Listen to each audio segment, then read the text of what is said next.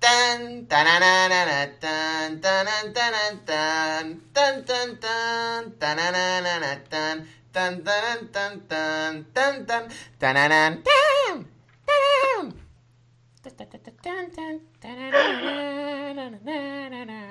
Hola, muy buenas a Barcelona Universe. Bienvenidos a una nueva edición de Inbox. Es el... No sé cómo he conseguido continuar con normalidad. Es 30 de mayo de 2018, es el programa número 107 de Inbox y más tarde explicaremos a qué narices viene todo esto. Y estamos una semana más aquí, pues un servidor Capu y el único e inimitable Carlos Sánchez, listos para responder a vuestras preguntas una semana más, a todo lo que nos habéis ido enviando y estamos para ello como siempre en arrasterona.com y solowrestling.com. Carlos, ¿qué tal? ¡El ídolo! Varía no sé qué, no sé cuánto, no, no, no, no. Yep, yep. Es que claro, lo mío es un mashup, es más complicado. ¿Cómo pongo las tus voces? Yep, yep, yep. Varía, no, no, no, no. ¡Ey, hola! ¿Qué tal? Te iba a decir que podemos volver a intentarlo. Yo te hago los coros con el yep, yep. Vale, vale, vale, vamos a intentarlo. O sea, yo hago el ídolo y tú haces el resto. Sí, vale, vale. Bueno, tú, ca- tú cantas Queen, que tú tienes más perfil de... Sé que es Mary, Llora, Boy, Make, no sé qué. ¿A Big Noise? Puede ser. No, come on everyone. No me, sé- no, no me la sé, tío. O sea, tiene cojones. La he escuchado mil veces y no me la sé todavía. Bueno, va, vamos Venga, a va. intentarlo. 3, 2, 1... ¡El ídolo! Arriba, venga, venga, what you want, when a big man someday, get the face, the big disgrace, kicking you're gonna over the place. We will, we... ¡Hola! ¿Qué tal? Uy, joder. Eh, eh, Empezó a hacer la percusión, empezó a hacer mal. Carlos, ¿qué tal? ¿Cómo estamos? Pues aquí, como ves, con cero problemas con el audio. Ay, volvemos a las andadas. Quería volver con Cancaneo. Teníamos preparado aquí una producción musical increíble. Pero bueno, al fin y al cabo, una lección más de humildad que nos da la vida. Diciendo, eh, os habéis venido ahora muy arriba después de haber faltado una semana, ¿eh? Os habéis venido un poco arriba. Pues nada, lección de humildad. Vamos a hacer un programa muy normal, sin que haya ningún tipo de problema, para no venirnos arriba y con nada, muchas ganas de, de volver de nuevo a- al ritmillo de los programas. Estamos ahora en exámenes. Hoy se ha sacrificado nuestro amigo Capu, que hay que agradecerle, que mañana tiene un examen muy tocho y está aquí grabando, así que luego todo el mundo a dar like solo por, o a descargarlo, o a todo lo que se pueda hacer para agradecer a Capu, que esté aquí grabando el programa. Exacto, entre todos conseguiremos que saque un 5, aunque sea, que con eso me conformo, ¿sabes? O sea, cuanto más likes, más, razones le doy a mi profesor de, oye, perdona, es que estaba haciendo esto. Y dice, hostia, perdón, perdón. Y claro, me pone un 5, por pena. O sea, va así. Creo que va así la universidad. Exacto, sí, sí, justo así. Pues nada, no sé, o sea, el rollo es este. Eh, hemos tenido problemas técnicos y pues hemos tenido que improvisar un poquito al principio, pero bueno, yo creo que ha quedado resultón, queda, queda un poco con el tono del programa, así que no hay ningún tipo de problema con ello. Pero bueno, vamos a pasar a la primera pregunta, que no sé cuál es. No he mirado las preguntas esta semana, no he tenido tiempo, así que voy a lanzarlas así, eh, sin vaselina, sin absolutamente ningún tipo de preámbulo. No las he leído antes, así que va a ser una sorpresa para todo el mundo. Nos la mandan desde el anonimato y nos la manda el anónimo solitario, que podría ser perfectamente un gimmick de lucha libre. Un señor enmascarado perfectamente. Buenas, mis estimados Carlos y Capu. Desde que Inbox regresó, eh, supongo que esta semana, la comunidad de Anónimos se redujo, es verdad, quedando prácticamente extinta. Siendo de los últimos que quedan de mi especie, aprovecho para enviar mis preguntas. Este pobre hombre es un picolo ya de la vida. ¿Es Absolution el peor stable en la historia de WWE? El stable nunca tuvo un objetivo fijo. Dos de sus miembros no estaban listas para subir al main roster. No lograron causar ningún impacto. Y por último, nunca entendí su nombre. Absolution, absolution en inglés es absolución. Y eso significa perdón. ¿Acaso es un stable que perdona a las demás luchadoras? Ya no sé qué pensar. ¿Y ustedes?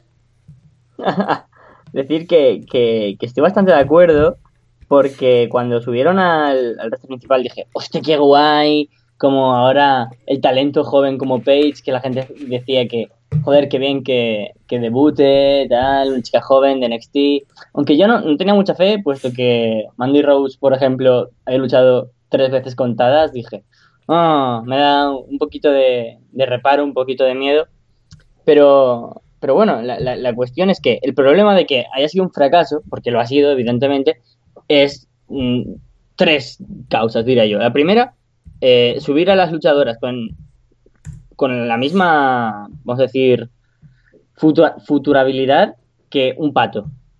O sea, no tenían nada pensado para ellas más allá de Paige. Entonces, claro, con la lesión de Paige, esto provoca que, que no tengan nada que hacer.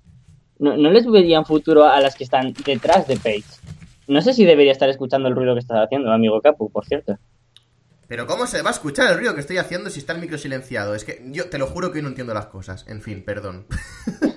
Continúa, me voy a estar quietecito como una estatua. yo solo aviso, porque ya que hoy va el, el programa totalmente al revés, el programa de, de la mezcla, mezcla, eh, mesa de sonidos, pues por si acaso yo aviso. Bueno, la cuestión.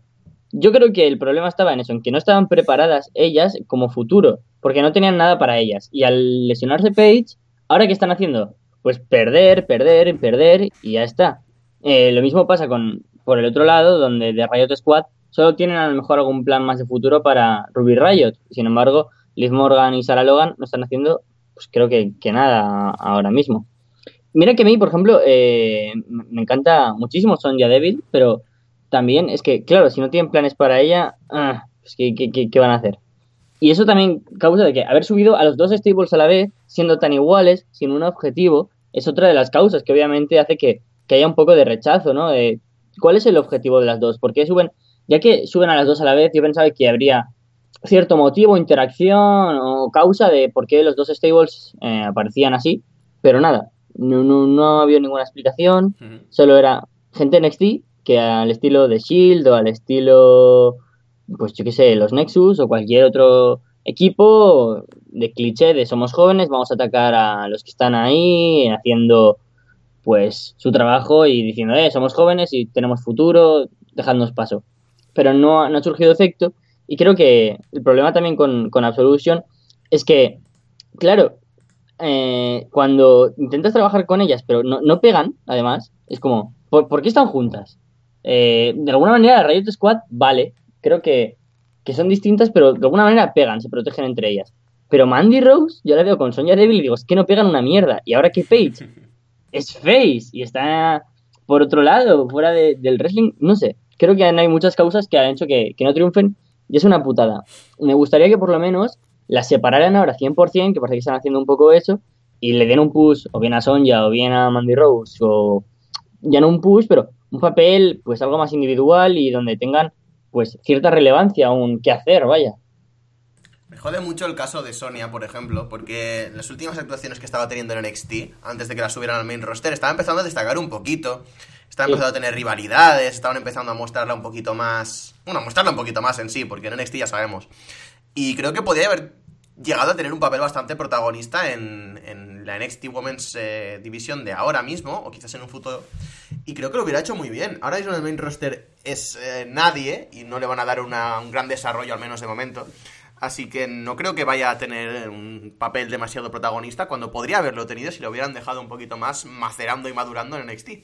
Pero como siempre, la urgencia por subir mujeres, la urgencia, la urgencia, por tener más roster, la urgencia por tener más historias, de la nada, pues ha, ha, ha, hecho que pase Absolution, que sí que no creo que sea el peor stable de la historia de WWE, porque hemos tenido casos bastante peores. Mm. Pero yo creo que sí que está entre ese top, porque no tienen ni identidad ninguna, no tienen motivo ninguno, no tienen definición de personajes más allá de, pues vamos con Paige y ya, y, y, ya está, o sea, es que no, no sé, no tienen absolutamente nada, no les han dado nunca ningún tipo de papel, no han dado una explicación de por qué están juntos, no, o sea, juntas, no sé, me parece que fue bastante pérdida de tiempo y bastante pérdida de esfuerzos en lo que podrían haber hecho con ellas, lo que han hecho al final. Mandy Rose no es que sea exactamente santo de mi, de mi, devoción, pero creo que en NXT también podría haber hecho un papel más destacado si hubieran dejado más tiempo. Algo así como Peyton Royce y, y la buena de Billy Kay, que han mejorado bastante en NXT pues podría haber hecho algo por el estilo la buena de Mandy. Y no sé, eh, me parece que podría haber sido mucho más provechoso para ellas mismas y para WWE si les hubieran dejado más tiempo ahí abajo. Así que no sé, Absolution, pues mira, un nombre extraño salido de la nada, sin ningún tipo de explicación de por medio. Y un stable extraño, sin ningún tipo de explicación de por medio, salido de la nada. Es que no tiene más. Es que, si te das cuenta, repiten un mismo patrón con las women con las que no tienen nada que hacer. Dicen, eh, bueno, pues vamos a hacer cierto stable, yo qué sé. Recuerdo cuando empezó la, la Women's Revolution, que estaba, por ejemplo, el Team Bad, que era Sasha Banks, Naomi y, y Tamina. Y era como, what the fuck, ¿qué, qué es esto, vale? sí, sí. Eh, Tamina, no tenemos nada que hacer con ella. Eh, ponla de manager de Naomi. Ah, de los usos. Eh, de Lana. De todos juntos. No tiene... no tienen mucho nada que hacer con ellos y empiezan a hacer cosas estúpidas y espero que no pase lo mismo con, con, estas luchadoras. Creo que le vendría muy bien por la química que vimos muy buena en el Max, Match Mixer Challenge entre Mandy Rose y Goldust. Creo que quedan muy bien, como los dorados, quedan, sé, llamarles Golden Absolution, como una manera de, decir que ellos son los elegidos, dorados, eh, quedaría muy guapo. Ad algo... Además, molaría. Podrían darle un giro nuevo a Goldas y un giro nuevo a Mandy con todo esto de. Ya que nos lo ha dicho el mismo oyente, ¿no? Absolución es el perdón de los pecados, ¿no? Por así uh -huh. decirlo. Pues joder, no sé, un gimmick así de torturador que ejerce su propia fe, o sea, ejerce lo que le da oh. la gana, lo que él considera como bueno. Absorbe sí. los pecados de los demás dándoles de hostias, ¿me explico? yo, yo vería así, algo así, algo como que los dioses han elegido que ellos sean los, los dioses dorados representando la tierra y ellos eligen qué es lo que tocan como calidad, que son ellos el oro, y por eso tienen que estar por encima de las cosas, por ejemplo. Y Sonja creo que... Es que quedaría muy bien, sí. Y Sonja creo que, que tiene muchas cosas que aportar eh, como wrestling y creo que, eh, por un lado, es necesario y me gustaría que lo representara ella como, como persona homosexual a, al, al colectivo, ya que que lo haga Finn Balor me parece muy bien, pero, pero claro, si está ahí Sonya Deville, pues puede representarlo. Aunque claro, como siempre caen en los clichés por el, el otro lado, ¿no? Que digo que me gustaría que representara la, la mujer fuerte del, del, boxeo, etcétera, desvinculada totalmente con el aspecto de la identidad sexual. Uh -huh. Y entonces, me, me, me, no sé, es una luchadora que me gusta mucho y creo que se le podría dar un push individual muy interesante hay luchadoras con las que pega in-ring totalmente, como la propia Ronda Rousey, sin ir más lejos. Creo que podrían tener un combate entretenido, pero aún habría que buildear dentro de mucho tiempo a una fuerte, poderosa y sin duda menos verde eh, Sonia Devil. Ya veremos a ver qué es de ellas, pero desde luego sí que podemos de momento dar el veredicto Absolution como un fracaso absoluto, como, como sí. Stable. Así que bueno, pasamos a la siguiente pregunta. ¿Es la rivalidad de Ali y Su Yung la que más ha sorprendido de Impact Wrestling en estos últimos meses? Su vídeo promo es bastante bueno y lo dice alguien que no, se esperaba, que no esperaba un largo recorrido de esta rivalidad. Mm, yo tampoco me la esperaba tan, tan profunda, la verdad, pero la integración de, de cosas... Bueno, en un principio pensaba que iba a acabar con, con el pay-per-view, pero, pero no, con la integración, por ejemplo, de Rosemary, giritos que ha tenido el propio personaje de Ali y toda la postproducción y producción que hay con el trabajo de Su Jung, ¡buah! Es alucinante. Es un personaje increíble. Es como tener a dos personajes tan buenos que se parezcan tanto, pero que a la vez estén súper bien diferenciados entre Rosemary y Su Jung, ha aportado muchísimo. Y creo que por primera vez a Ali se le está viendo como alguien serio, alguien, un personaje a tener en cuenta que por un lado digo, me gustaría que ganara Su Young el título de las knockouts, porque buah, el trabajo que ha hecho en tan poco tiempo es genial y ha revitalizado muchísimo toda la, escena del título de las knockouts. Pero claro, también quiero que Ali se posicione y que no en su primera defensa, por decirlo de alguna manera, importante y seria contra alguien con un estatus que le ha plantado mucha cara, que ella pueda forjar un poco su legado, no quiero que lo pierda ya el título. Pero claro, Su Young lo está haciendo también y sí, totalmente. Yo creo que,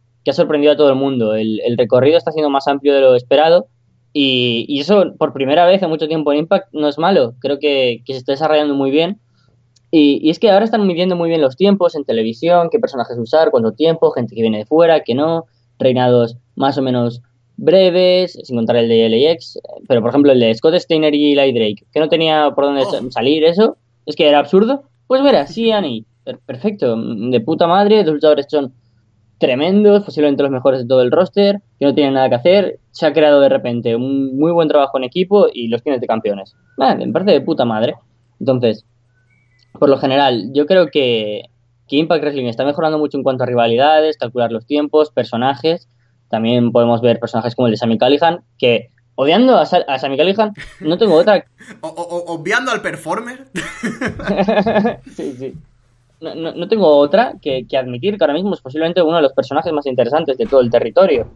O sea, un trabajo excelente en cuanto a su personalidad, su actitud, in ring, en, en, como, cómo están buildando sus matches. Es, es, perfecto. En general, OBI entero. Por otro lado, como ahora la desconfiguración de LAX con Conan ausente, está yendo genial. Como con, con Jimmy Jacobs, Matt Saidal, eh, personajes como, como los propios campeones que están ahora en, en, en posesión de títulos, como Matt Saidal, Pentagón o cualquier otro luchador. Estoy muy satisfecho con lo que están trabajando y especialmente creo que ahora mismo una de las rivalidades más potentes en cuanto a TV es esta de Suyong contra Ali. Sí, desde luego, me parece que con Ali siempre han tenido como una paciencia especial. Por cierto, no sé si habéis escuchado la puerta abriéndose, pero es que mis padres han llegado a casa. Y normalmente esto no se escucha por el mute, pero como no puedo mutear el micro, pues en fin, eh, hola. Menos mal que no ha dicho nada ya, porque vamos. En fin. con Ali siempre han tenido como una paciencia especial en Impact, siempre han dado historias como de largo recorrido. Pero un problema que tenía Impact siempre con estas historias de largo recorrido es que se les iba mucho la olla a mitad de película, o sea, a mitad de, a mitad de historia y todo esto. Es que no sé por qué me ha dado por pensar en, en el bueno de. Ostras, ¿cómo se llama? El de. El bar, el Alex de la Iglesia, que siempre se le va la puñetera olla al final de, las, de, de, de sus películas. O como el bueno de David Cage en videojuegos, que también se le va la olla, pues lo mismo. O sea, Impact Wrestling era el David Cage y el, y el Alex de la Iglesia del wrestling. O sea, daban una historia de largo recorrido que podía llegar a ser interesante, podía llegar a tener profundidad. Y a mitad de historia te hacen imbecilidades, empiezan a hacer tonterías por aquí y por allá. Hay 40 tours de los dos, de los dos involucrados o de los 40 involucrados ya y hacen tonterías enormes de algo que podría haber tenido muchísimo más potencial. Pues es eso, o sea, con Ali han tenido esta, estas historias de largo recorrido, se les ha ido mucho la olla, sobre todo en el caso de, por ejemplo, cuando estaba con, con y con Laurel Balnés y toda esta gente. O con el mismo Turn Hill de, bueno, que es básicamente la misma historia, del de, de Turn Face de Ali sobre, sobre María Canelis. Se les fue muchísimo la olla, pero al final han conseguido posicionar ahí como la cabeza de la división, la capitana un poquito de la división femenina la chica que todo el mundo quiere, se les ha pasado un poco el arroz con ella, me, considero. Tendrían que haber hecho el tour muchísimo antes y tendrían que haber hecho esta conversión a wrestler bastante antes. Pero al final la tienen ahí, ¿no? La tienen de campeona, la tienen como alguien importante, empieza a mostrar actitud más allá de ser la chica que sonríe, la chica guapa que le gusta a todo el mundo. Y ahora le dan esta, esta profundidad de personaje. Pero claro, ¿qué pasa? Que Suyung se la ha comido en la historia. Porque se la ha comido completamente, tanto a ella como a Rosemary, me parece. Que el buqueo que está recibiendo Suyung es genial hace un, una performance tremendísima como luchadora y como, como personaje. Y creo que se merece realmente tener el título. Y las líneas que están mostrando de, en, en, la historia respecto a ella tienen que desembocar en que se lleve el título. Es lo que dices, me fastidia muchísimo porque Ali ha hecho un buen trabajo y está siendo eso, la capitana de división. Y su primer reinado se va a acabar bastante abruptamente. Su primer, su primer reinado, reinado, no. Su primer reinado serio, perdón, me, me autocorrijo. porque lo otro, eso ni en reinado ni en nada, pero en fin. Que por cierto, incluso TNA, lo, incluso Impact Wrestling lo borró de sus registros, porque Ali sí que promocionaba esto como su primer reinado, pero bueno, en fin. Eso, eh, su primer reinado serio se va a ir al garete por, por Suyung, pero ostras, es que Suyung se merece el título completamente. Y no sé, me interesa mucho la división femenina de Impact ahora mismo, la verdad, creo que tiene gente muy interesante. Y a pesar de que me fastidia un poco que Rosemary haya pasado a ser un poco un acto secundario, creo que era lo adecuado con ella, porque a pesar de que es muy grande y puede llevar el peso de la división completamente, creo que ella tiene una relevancia dentro del, del, roster como para seguir subiendo a, a, luchadoras que están igual un poquito más bajas. Así que me alegro. Claro. Me gusta también que Suyung esté siendo tan, tan importante y espero que pues las tres chicas, si Suyung también decide quedarse, eh, sean importantes para el futuro de, de, Impact Wrestling, porque desde luego me parece que son, son geniales. Y me encanta esta unión de Ali y Rosemary, desde luego. Y bueno, eso en sí, ya que has comentado también un producto de Impact Wrestling, no quiero extenderme mucho más, que ya soy un chapas de por mí. Pero, pero no sé, me gusta mucho cómo están haciendo las cosas, me parece que se están posicionando bien en el mercado. Y espero que siga así la tendencia. Tendencia al alza en cuanto a historias, buenas cosas. Esperemos que los números de tendencia les suban, que puedan traer cada vez mejor talento. Y no sé, me está gustando lo que están haciendo con lo que están teniendo. Y espero sinceramente que vayan a mejor, porque al menos en cuanto a show sólido, en cuanto a historias, personas y combates, creo que hacía tiempo que no lo veía eh, tan igualado todo dentro de Impact Wrestling. Me falta eso, me falta un poco ese, ese aura, ¿no? Que tenía Impact cuando era TNA en aquellos primeros tiempos y todo esto. Pero supongo que es tiempo de dejar ese aura atrás y crear una, una identidad nueva. Y eso es lo que están consiguiendo de momento. Ahora pronto se avecina Under Pressure, donde lucharán, pues como hemos comentado, Ali y Su Young. Y también la cartelera pinta bastante interesante. Y, y, pronto en los nuevos tappings pues tendremos debuts como Rich One, uh -huh. que pese a que no, no, no, me caiga bien personalmente, aunque tampoco Hombre, creo que siempre se le puede dar segundas oportunidades a la gente.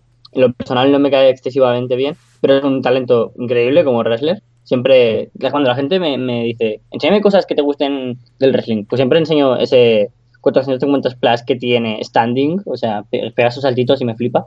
Y luego Joe Hendry, que, que es uno de los luchadores que, que más destaco como, como tapados o grandes tapados del todo toda esta camada que podríamos decir de luchadores británicos. Le he estado viendo en Defiant y lo he visto en ICW ha sido campeón en ambas en uno por parejas y en otro mundial y hostia hace buen trabajo.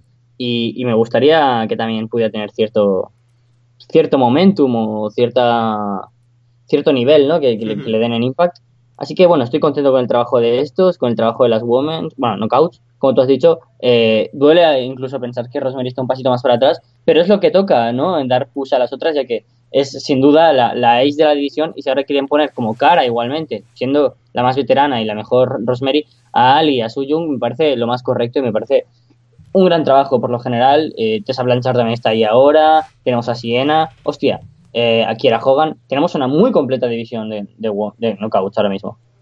Solo digo que por favor Rosemary de repente pues decida, ala, si yo tengo más colegas y traiga para revivir un poco así DK, ¿no? Que traiga a Gori y Griever o a Gori y, Fa y Fakale de, de, los independientes. Pero bueno, no va a pasar, pero yo desde aquí lanzo mi horda Going para Wrestling. Por favor, hacedlo y vamos, eh, me voy a... No, que están en Canadá. Pues no me voy a ningún lado, que Canadá es muy caro. Venga, besitos. Eso. Eh, nada, eh, interesante Impact Wrestling. La verdad es que recomendaría a todo el mundo que viera ahora el, el producto actual, que supongo que tú también. Así que nada, uh -huh. veremos a ver dónde lleva todo esto. Esperemos que Impact acabe en buen puerto. Que yo al menos tengo paciencia infinita con ellos, pero ya se me agotó hace tiempo y al menos la estoy, estoy volviendo a recuperar la fe con ellos. Así que bien. ¿Creen que WWE está quemando el acto de Braun Strowman muy rápido? Últimamente solo sale para hacer Power Slams y temo que empiece a volverse cansino. A mí no, no, me cansa porque de alguna manera saben que, que, es lo que nos gusta, ¿no? Y, pero claro, cuando... Es como la pizza, ¿no? Que por ejemplo, tú comes pizza todos los días y, claro, oh, es, es, genial porque es lo que está súper bueno y, y, te encanta la pizza. Pero también hay momentos en los que en algún momento piensas, me gusta disfrutar de una pizza después de mucho tiempo, ¿sabes? Creo que, que son esos dos factores. Aunque me gusta mucho la pizza, si la como todos los días, pues me seguirá encantando, pero es que me gusta de vez en cuando decir, oh Dios, cómo echaba de menos esta pizza. Dios, es, es, posiblemente una de las cosas más raras que he dicho en este programa, pero gente... No, no, sí, sí, sí, pero está bien, tranquilo, todo el mundo te ha entendido, a todo el mundo le pasa lo mismo con la pizza. y a quien no fuera de este programa, no le admitimos. Y si, si es con piña, más todavía. Bueno, ahí... ahí oh, es, es, verdad que tú eres valedor de la pizza con piña, es verdad. Por supuesto, siempre prevalecerá la piña. yo no la he probado, pero la hateo por convencimiento. yo, yo, yo, es que siempre digo una teoría que, que, es muy graciosa, que lo digo para convencerme de que no estoy haciendo mal en comer pizza como un gordo, y es, lleva fruta, la fruta no engorda, eh, la pizza no engordará, por llevar piña. me encanta. Es psicológico todo. Uh -huh. y, y, pues lo mismo me pasa con Brown, ¿no? Que, que lo disfruto mucho, pero creo que, que no lo voy a disfrutar tanto si todos los días como pizza, si todos los días como a Brown haciendo lo mismo. Por eso me gustaría pues un enfoque diferente a cómo están tratando, un poco más de, promos, una puta rivalidad, por favor, que no sea solo de eh, soy más fuerte que tú. Ahora esto con Valor me está gustando. Y hostia, si hay tensión ahí entre los faces, me gusta. Veremos a ver qué pasa con Money in the Bank y el futuro. Pero claro, a la vuelta de la esquina ya están Extreme Rules y. Bueno, es que ahora los papers son conjuntos, claro, ya, ya no sé qué, qué viene. Extreme Rules alguno y, y SummerSlam, me imagino, ¿no? O sea, Money in the Bank, Extreme Rules y a lo mejor Battleground. Uf, ya te digo que mm. estoy, estoy muy, muy fuera del producto actual de WWE. No sé por qué, pero llevo como un, prácticamente un mes ya sin ver programación semanal porque es que no me llama la atención para verla y estoy viendo otras cosas o estoy haciendo, ocupándome de otros temas y no tengo ni idea, sinceramente. O sea, sé que dentro de poco es Money in the Bank, pero no sé ni siquiera los, los clasificados, tanto mujer y hombre. Es que no tengo ni idea, cero, cero. O sea, que no te puedo ayudar, sorry. Yo, yo para, para, no mentir, me he seguido informando esta semana para, para el programa porque con los exámenes con todo tampoco he podido ver ni, ni, ni Raúl, ni SmackDown, ni nada. Y eso sí que he querido ver el 205 Live y, y, no me he acordado. Me he acordado antes de empezar el programa. Digo, me cago en Dios si no he visto. Que me han dicho que es muy recomendable el Cedric Alexander contra Buddy Murphy. Y en cuanto acabe de ver esto, seguramente de grabar esto mientras TN lo vea. Y no sé, te lo comentaré por ahí a ver qué me ha parecido. Mm. Y, y, y ya no sé a qué venía esto. A ver, eh... Brown Strowman. Eh... Sí, pero tú, tú que me habías dicho que ya no me acuerdo. Hostia, qué memoria. no, lo triste es que yo tampoco.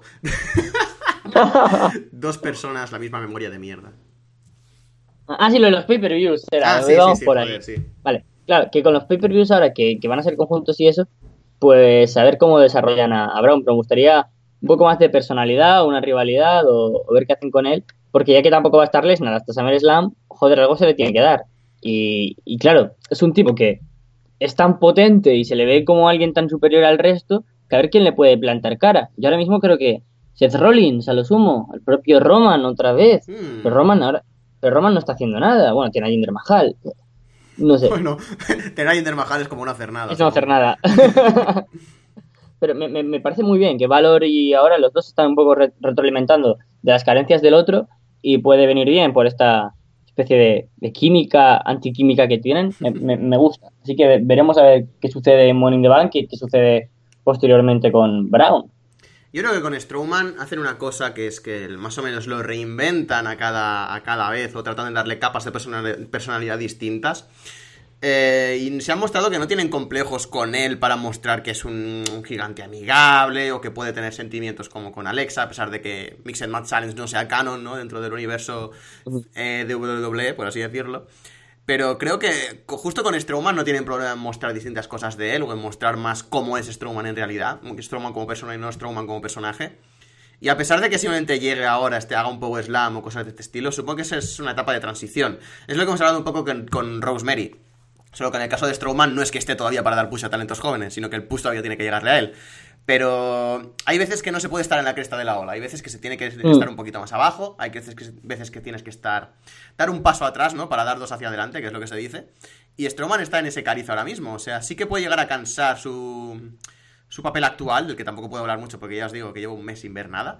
Pero creo que sería el momento para darle algún tipo de historia paralela o dar algún tipo de historia más o menos medianamente interesante, quizás hacer esta relación con Alexa canon de cara a la, a la, Mm. a la grada, lo que no sé es lo que está haciendo Alexa ahora mismo. Y no sé, quizás darle algún tipo de otro tipo de historia distinta, quizás hacer otra cosa, porque ahora mismo yo creo que la gente no está todavía cansada de Strowman, pero si sigue así la tendencia sí que se puede llegar a cansar. Así que yo creo que WWE tendría que empezar a mirar eso, porque con Strowman han invertido mucho, se ha puesto over mucho, eh, tanto por méritos propios como por méritos de la empresa y los creativos, así que no pueden desperdiciarlo. No van a desperdiciarlo porque saben que es un, un gran prospecto y una persona que van a tener ahí a futuro, pero lo que no pueden es quemar el personaje y quemar las ganas que tiene la gente de verlo. O esto, porque esto os deriva en otro Turn Hill dentro de, dentro de poco, cuando la gente se Mm. canse de él. O trata por, eso, pasa por tratar de, de hacerlo face, o de tratar de, bueno, ya es face, pero de, de- joder, no me estoy explicando. pero bueno, sí, de tratar de hacer como una capa de personalidad más sobre la personalidad de Strowman. Creo que sería lo, lo- lo clave. Hmm. Yo creo que, que rivales no, no faltan, ¿no? Si te pones a, a ver un poco Hills que podrían enfrentarse a- al propio Brown dentro de la división, piensas Kevin Owens, eh, Sami eh, Sami Zayn, que con este ya tuvo una rivalidad y fue muy buena, pero Hmm. Kevin Owens contra Braun Strowman, hostia, ya luce interesante. Aunque si alguien que no me guste, Baron Corbin, creo que también tendrían ahí algo que hacer con el pobre Corbin que no tiene, que, está desaparecido totalmente, o yo por lo menos en, las últimas veces que, que he estado pegando un vistazo rápido highlights o, leyendo los resultados, Corbin está desaparecido, venciendo como Jover casi. Eh, McIntyre y Ziegler, incluso un handicap match, a ver si los dos vencen a, Brown. Eh, un True Hill para Lashley. Esta rivalidad con Sami Zayn no va a ningún lado. Será como una primera victoria para la rivalidad para Brown, para Lashley. Creo que desvincular a Kevin Owens de Sami Zayn solo por tener a Kevin Owens dentro de Money Bank es mala idea. De hecho, yo creo que eh, de alguna manera mi cabeza ya conecta que va a ganar Kevin Owens el maletín porque se lo va a dar Sami Zayn o algo así, no sé. Pero creo que estos dos tienen que ir juntos y a lo mejor Lashley y un Trujillo eh, contra, contra el, pro- el- el propio Brown sería genial. Así que veremos. Yo creo que, que la cuestión va a ser en, en cómo enfocar al rival de Brown, porque Brown está muy bien, pero claro, se le ve tan potente sobre el resto que habría que tener un buen curro. Y creo que eso, un Baron Corbin, un Bobby Roode, un Bobby Lashley, hostia, dos Bobbys juntos. o incluso algo como loco, como digo, de, de show, eh, tener ahí a Ziggler y a McIntyre, lo vería como algo muy interesante para ver cómo enfocan a ese Brown. También es que, claro, el Shake Up es más o menos reciente todavía y todavía se están situando todo. Es que, claro, estos meses son complicados por esto. O sea, los meses después del draft barra Shake Up suelen ser muy transitorios porque se, se está posicionando toda la gente, sé que se cambian personajes para adecuarlos a lo que estás haciendo, empiezan nuevas nuevas cosas, no sé, es un poco es un poco complicado todavía y por eso pues puede que quizá puede que por eso no tengo tanto interés de momento en lo que están haciendo. Pero eso, ahora mismo Strowman está un poco en el limbo, como todo el roster, así que es complicado decir. Pero sí, yo creo que sí, como dices, hay bastantes posibilidades, hay bastantes cosas que se pueden hacer con él. Y no sé, eh, no creo que sea todavía algo catastrófico ni algo alarmante el ver a Strowman en la misma posición todas las semanas, porque, joder, al fin y al cabo creo que tiene un roster eh, menos potente que el de SmackDown y de hecho bastante flojito a comparación, pero que puede hacer bastantes cosas, así que yo en principio no me desesperaría. Y no sé, mm. eh, hay muchas cosas interesantes que hacer. Por ejemplo, yo ahora mismo he visto Evolve 102, que es el, el, evento este que hizo, que hizo, bueno, uno de los dos que hizo Evolve en la WrestleMania Weekend, que todavía no ha acabado de los shows de WrestleMania Weekend, todavía. Y, y he visto el Darby Allin contra Keith Lee. Y tienen, bueno, es bastante típico, pero es un David contra Goliath muy chulo, muy dinámico y muy guay. Y creo que igual Strowman ahora mismo le haría falta algo del estilo, no sé, un heel así un poco cabroncete, un poco rápido, un poco que pueda ser el David de su Goliath, pero a la inversa, siendo la gente al que apoyas a Goliath, no sé. Creo que sería bastante guay. Un Hulk contra Thor, perfectamente. Así que Igual eh, la rivalidad que tuvo contra Sami, pero a la inversa. Exacto, exactamente. O sea, la, rivalidad que tuvo con Sami, pero ahora siendo Goliath el bueno. No sé, creo que sería bastante interesante de ver. Sí, es, lo que tú dices, ¿no? Eh, hay que asentar un poco las bases del Shake Up. Que yo ahora, con, con, un poco de tiempo, digo que, hostia, no ha sido tan, tan malo, ¿no? Para Raúl, porque Pese a no tener campeón universal, tenemos a los tres miembros de SEAL. Piensa que Ambrose, joder, está al caer y lo echo de menos. A ver si, si vuelve pronto. Y sí, estoy diciendo yo eso. Gracias, gracias, gracias. Me has, ahorrado que lo diga yo y quede como el fanboy de, de Ambrose y el hater de Rollins. Joder, es que Ambrose Hill contra Brown sería la polla. Hostia, ya ves. Sería wow, wow. Es que los, pelos de punta. Eh, Rollins es que, claro, es el top face de ahora mismo de la empresa. Y, o sea, por encima del propio E-Styles y de Brown y de Roman tiene muchísima más reacción. Un Burn It Down, de verdad parece que, que, que Burn It Down everything.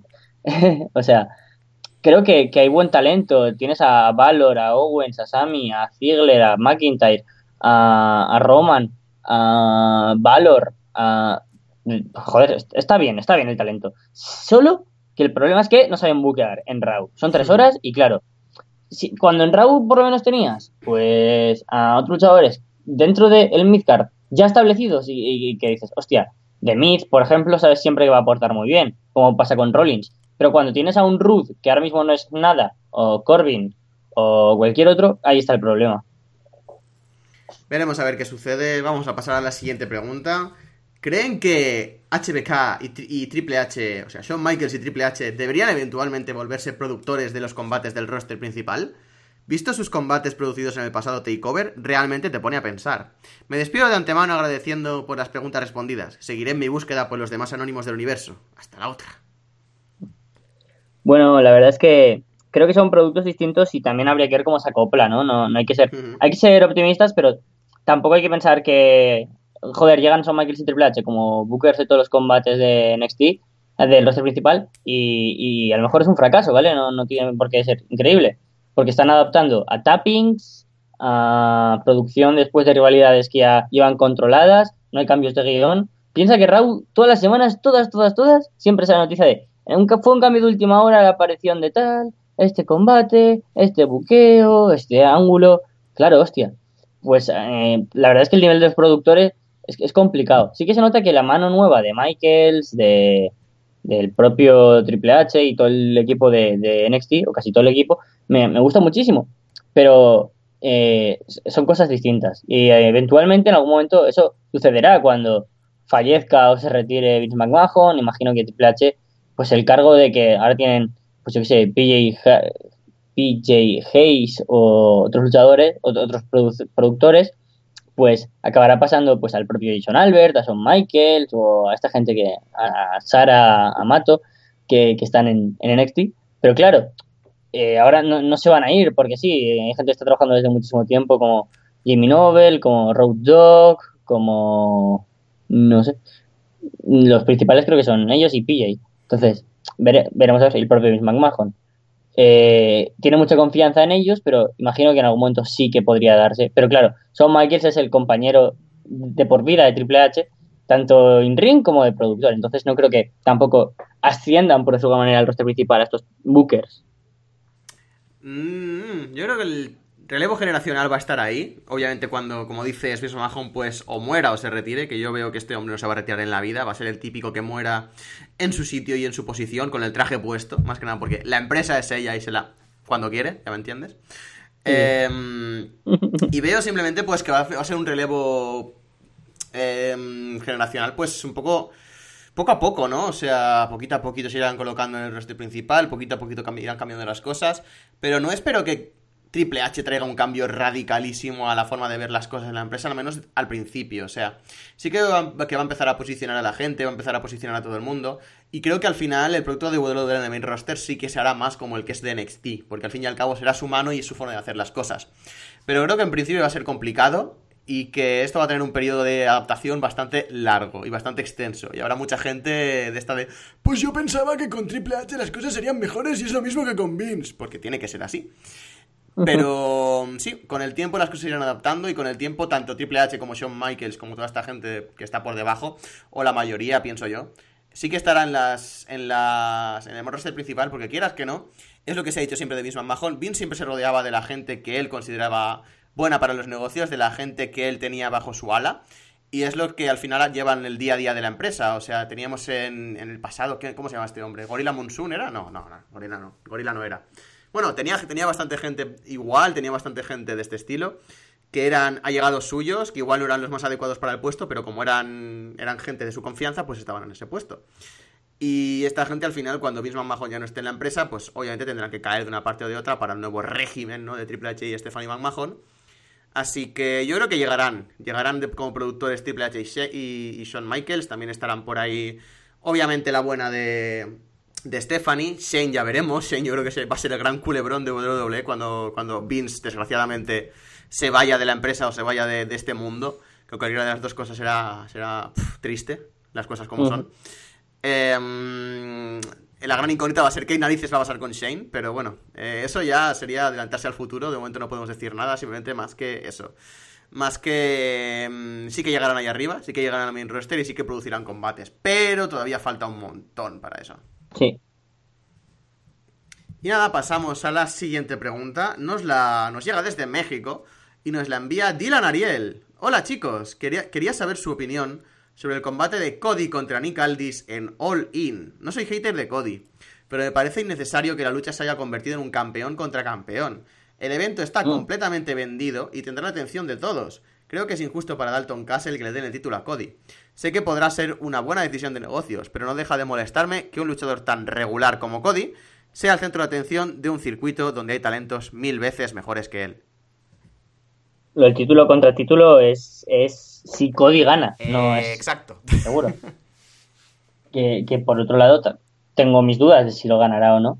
Eh, el combate pinta muy bien, por cierto, Dalton Castle contra Marty School, contra Cody, pinta muy, muy interesante. Yo creo que puede haber ahí, sobre todo, fricción entre Cody y Marty como, como futura rivalidad para, para verano dentro de Ring of Honor. Pero entonces yo creo que, es como una manera más de, venderlo, ¿no? Porque ¿por qué tiene que merecer el luchar por el título de, de NWA? Pues yo que se han querido ponerle como ese ingrediente extra, ¿no? Esa pizquita de, valor añadido. Y me parece muy bien si llega a ganar el título, pero como no lo sabemos, sí que me dolería, ¿no? Que, que, lo perdiera solo para eso. Pero claro, eh, claro, si es un título contra título, ¿qué va a hacer? Eh, ¿Ganar los dos? Y si todavía Mm, más innecesario que gane los dos títulos. No creo. Mm, pienso que perderá contra Dalton Castle y contra Marty Skull. Pienso que incluso antes gana Marty que Cody. Creo que sería también algo mm, que sorprendería, pero yo veo muy bien reinado Dalton Castle. Y, bueno, el combate de Cody contra Nick Aldis pinta muy interesante. Eh, es extraño, ¿no? Porque llevo pensando varios días. Y, no lo he comentado por ningún lado ni con nadie, pero por un lado digo, hostias, ¿qué va a hacer Cody perder en su propio show, a ver, no, va a doler, ¿no? Porque encima pierdes eh, y, no pasa nada, porque es un show de una sola noche. Tú mismo te vas a buquear y producir el combate, casi seguro, junto a los Bucks, el propio Nick Aldis. Eh, dejas en buena posición al propio Nick, a, NWA. Pero claro, es raro, ¿no? Que pierda. ¿Y cuándo será ese combate? ¿No será el main event? Sí, es, es extraño. Pero yo, yo creo que no, no ganará, pero si gana también, me parecería bien. Es un título que aunque lo está haciendo muy bien Nicaldis y creo que es perfecto lo que están haciendo y debería continuar así, creo que es bonito, ¿no? Como que lo gane Cody. En esta historia ahora mismo hay dos implicaciones y una de ellas la gente la deja mucho de lado, que es el, el, el factor Nick Aldis. O sea, me explico. Nick Aldis y la NWA ahora mismo están en una pugna en cuanto a storyline. O sea, eh, históricamente, al menos en los últimos tiempos, no sé si era así ya hace tiempo, o sea, ya en la antigüedad, por así decirlo, en la antigüedad clásica, en la prehistoria ahí del wrestling, eh, el campeón de NWA, el portador, el, el, que era el que tenía el título en sí, era el que decidía cuándo se defendía, contra quién se defendía y en qué momento se defendía. Y eso es algo que en, en Storyline Nick Aldis está queriendo hacer. Él es el campeón, es el que quiere devolver todo el prestigio posible el título de NWA y él es el portador, el que decide los combates y el que lo decide todo. Lo único que él hace es avisar a la comisión de NWA para que se pacte el combate, para que lo oficialice, diga, vale, sí, pues es por el campeonato.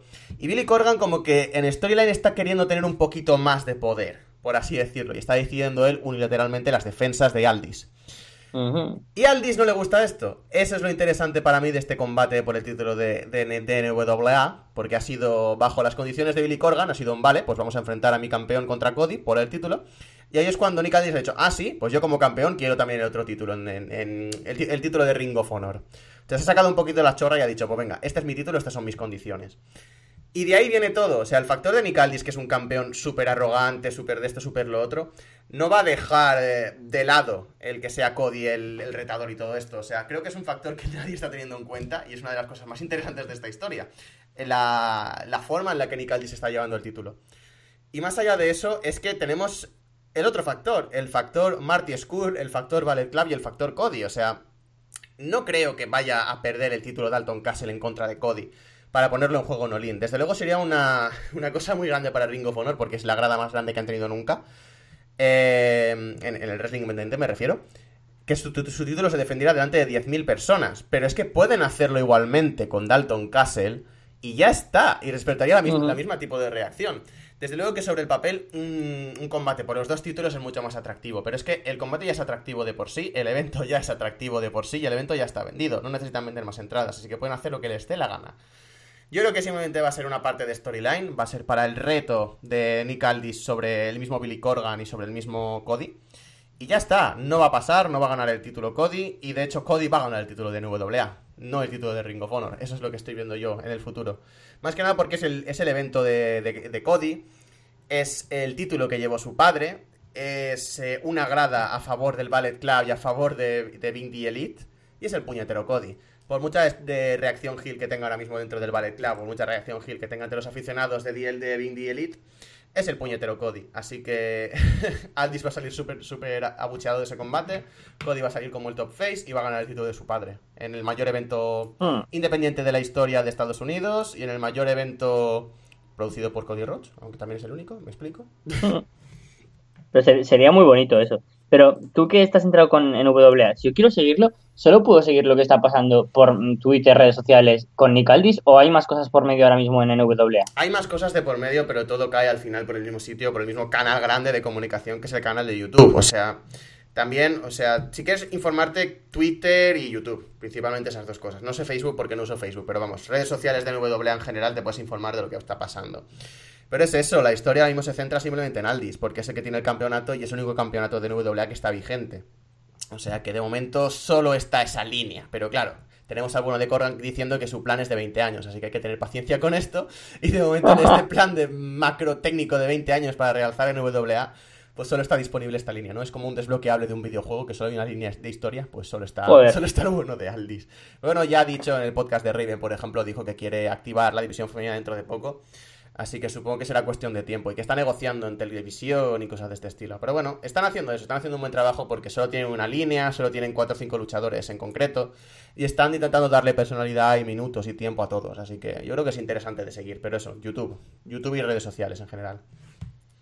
Es que pinta muy interesante, la verdad, lo que tú dices de Nicaldis. Lo intento seguir eh, no lo intento seguir al máximo, pero sí que he intentado seguir, poner oreja ¿no? y estar atento a lo que estaba pasando más o menos. Uh -huh. Y la verdad es que muy interesante las defensas que ha tenido, contra quién, cómo ha decidido enfrentarse. Sí que tenía claro lo de que, que él elegía cómo y cuándo. Y también sabía que Corgan era el que había decidido que lo defendería contra Cody, porque estuve viendo. Tenía un reto libre y justo era la conferencia de, de Olin. Y, y, claro, pues eso, me, me parece muy interesante la rivalidad y tú, como, como dices, eh, sería precioso la victoria de Cody, por historia quedaría muy bien. Y por otro lado, quedaría potente que Nick Aldis haya perdido por culpa de, por culpa, por una decisión de, de Bill Corgan. O sea, creo que podría un- ser un gran momento ese para Olin. Sí, además, quieras que no, también es un gran momento para NWA y para, bueno, para el mismo Cody. Tener el título mundial de su padre, del el, bueno, el que se promociona como el, el verdadero campeonato mundial del wrestling actualmente, eh, es tan importante como para Cody como tan importante para NWA, porque estarías teniendo en las manos del agente más cotizado de del wrestling independiente, le guste a quien, a quien no le guste, eh, dejar el, el título de NWA, no sé. Yo creo que sería interesante para todas las partes involucradas, incluso para Aldis, que ya, como dices, genera una nueva línea de poder ahí muy interesante. Y no sé, yo creo que yo creo que todo es positivo de este combate y de todo esto. Al principio me quedé un poco en plan, vale, le van a quitar el título ya a Aldis, ¿por qué? Pero, joder, ha tenido un buen reinado, faltan cuatro meses para eso. Y yo creo que se puede buildear cosas muy chulas tanto en estos cuatro meses como a futuro, así que todo positivo. Pasamos a la siguiente pregunta. Nos la envía el ace del programa y un histórico ya, Martín Kessler, desde Buenos Fucking Aires. Bienvenidos sean todos a un nuevo episodio, a un nuevo momento, a esto de lo que. De lo más esperado de la semana por todo el Arras de Lana Universe, el famosísimo y excelente Arras de comparaciones en el programa del día, No. del día de la fecha, sea miércoles, jueves, sábado, quién sabe. Nuestros amigos Capu y el membrillo de sus pastelillos, Arras de Lona de comidas típicas.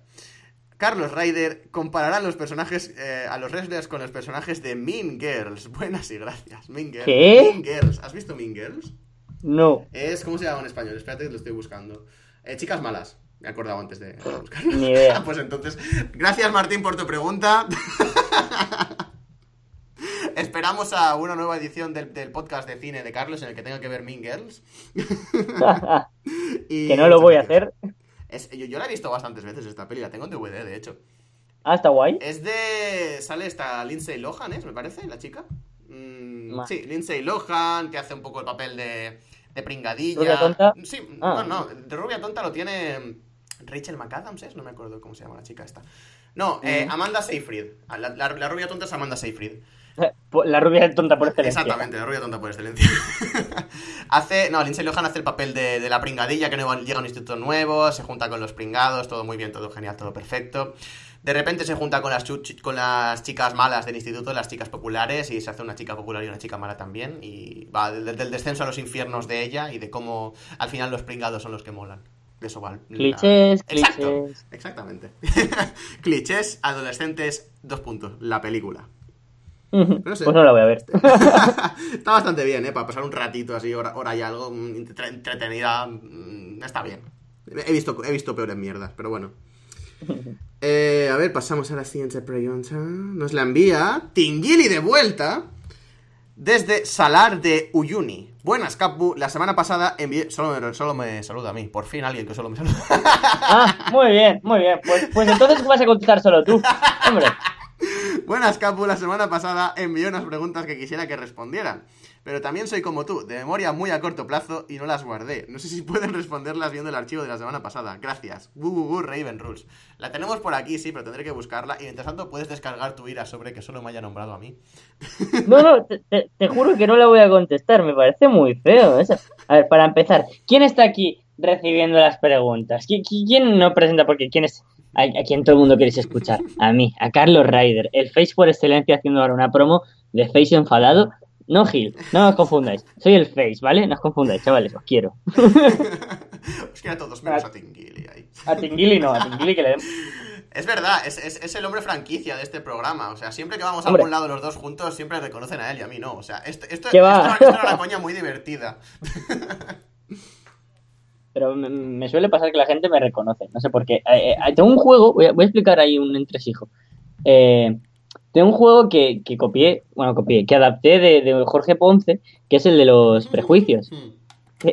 Y es que yo juego con un amigo en la biblioteca, porque no tenemos nada mejor que hacer que intentar mm, aprobar, pues decimos, mira, vamos a, ve- vemos a una persona y cada uno piensa un prejuicio, a lo mejor es, yo creo que esta persona, eh, por ejemplo, escogemos a un, un chico al azar, yo creo que este chico eh, ha subido ya una foto a Instagram desde la playa este año. y, y- mi amigo dice, yo creo que este chico se ha traído hoy la comida de la biblioteca y se ha traído pasta, ¿sabes? Como prejuicios así. Sí. ¿Y esto a qué venía? Ah, que, que eh, eh, conocí a una gente muy maja, ¿vale? Y mi grupo de amigos y tal y yo, y estuvimos hablando con ellos, es que, y me dijeron, bueno, dijeron a nuestro grupo, ay, pues no os he visto nunca por la facultad. Bueno, a ti sí, refiriéndose a mí. Y, y ellos como, uy, bueno, vale, chico. El chico guay de la universidad. Podemos decir perfectamente que Ryder, el, bueno de Carlos Ryder, ¿no? Es Big in Castellón. Sí, sí, totalmente. Bueno, pasamos a la pregunta de Tingili, que ya la he encontrado. Aquí, venga, aquí sí que te saludo a ti. Buenas, buenas, Capu y Carlos. Carlos, Ah, vale. líderes y por siempre reivenistas del Capu Rider Club. Vengo luego de unas semanas a dejarles unas preguntas y decir que ando de viaje de nuevo. Pero ahora con la agencia de viajes de Bertini Slof, cuatro semanas y flipas. Pero quisiera que me informaran más de dónde estoy. Un saludo y dejo mis preguntas. Lo he buscado también, eh, el salar de Uyuni, y tengo aquí delante para empezar el ras de geografía muy, muy fuerte, que solo se acuerda ya el bueno de Tinkili de esta sección. El salar de Uyuni es el mayor desierto de sal continuo y alto del mundo, con una superficie de 100, no, de 10.582 kilómetros cuadrados. Si eran 100 kilómetros cuadrados, ya muérete. O Mm. 4.085 millas cuadradas. Está situado a unos 3.650 MNSM, que no sé lo que son los MNSM. que es un MNSM. Espera un segundito, ¿vale? MNSM, altitud, vale. Eh, a unos 3.650 Metros sobre el mar. Metros, sí, exacto, metros sobre el mar. Metros sobre el nivel del mar, vale. A unos 3.650 metros sobre el nivel del mar. En el, en suroeste de Bolivia. Me gusta más MNSM. En la, en la provincia de Daniel Campos, en el departamento de Potosí, dentro de la región altiplánica de la cordillera de los Andes. El salar de Uyuni es la mayor reserva de litio en el mundo, con el 50 o 70% del litio mundial. E igualmente Wow. cuenta con importantes cantidades de potasio, boro y magnesio. Claro, al ser un salar es normal que tenga ahí tanto nivel. Claro. Es el mayor salario del mundo. Tiene sentido. Me gustan estas mierdas, tío, me Ya encanta. ves, o sea, ya puedo comentar con alguien el salar de Uyuni. Dentro de dos días no me acordaré, como, como, to- como todos los datos tontos que recuerdo, pero está bien. y está en Bolivia, por cierto, que me encanta decir Bolivia. Bolivia. En fin, pasamos a la pregunta directamente. Me ha aburrido mucho últimamente WWE, gracias Tingili, que compartiendo mi opinión. Pero siempre hay alguna pregunta sobre ellos y pregunto, ¿cuál es la historia actual que por lo menos les hace ver un momento WWE y cuál les da hasta coraje mirar? No vale NXT. Uf, es que ahora lo que más me interesa es NXT 205 Live, irónicamente. Exacto. No, sí, sí, comple- completamente. 205 Live es lo único que veo semanalmente. O bisemanalmente, pero vamos, cuando puedo. Sí, yo es que no sé por qué aún tengo como esa barrera reacia a seguir más 205 Live, pero NXT lo sigo últimamente a saco, más que nunca diría. Bueno, al principio. Eh, pero ahora lo, lo sigo también muchísimo. Pero del roster principal. Es que claro, estas semanas entre los exámenes llevo dos semanas seguidas viendo ni, ni los highlights, viendo a lo mejor algo muy, muy puntual. Hmm. Me está dando mucha pereza por lo general casi todo, eh, tanto en Raw como en SmackDown. Creo que hay, hay cosas interesantes. Aunque SmackDown está po encima, siempre po encima. Y estoy aquí pensando un poco. Y. lo voy a decir totalmente en serio, ¿vale? Creo, creo, que voy a, Lo- creo, creo que sé por dónde vas y creo que voy a compartir la opinión, pero bueno, sí, dime. The B-Team. Completamente. En- Entre el otro día que dije, hostia, ¿qué- ¿cómo, qué coño es esto? Y, y me gustó mucho. En la semana siguiente, vi- victoria otra vez sobre Bizango. Y esta semana, mirando ahí los combates por parejas de Bray Wyatt y Matt Hardy, etcétera, eh, me interesa lo que más, bodadas y Curtis Axel, ¿para qué mentir? Sí, sí, sí, sí. Completamente de acuerdo, tío. o sea, el puto B-Team, cuando digo. No me esperaba para nada Bo Dallas y Curtis Axel teniendo un, un- nuevo run serio por ninguna parte. Y de repente te salen con el B-Team, con la camiseta, que yo esa camiseta la quiero. Madre mía, tío, no sé, no, no me esperaba esto para nada, pero estoy de acuerdo completamente que es lo que me llama la atención, lo que había un highlight siempre.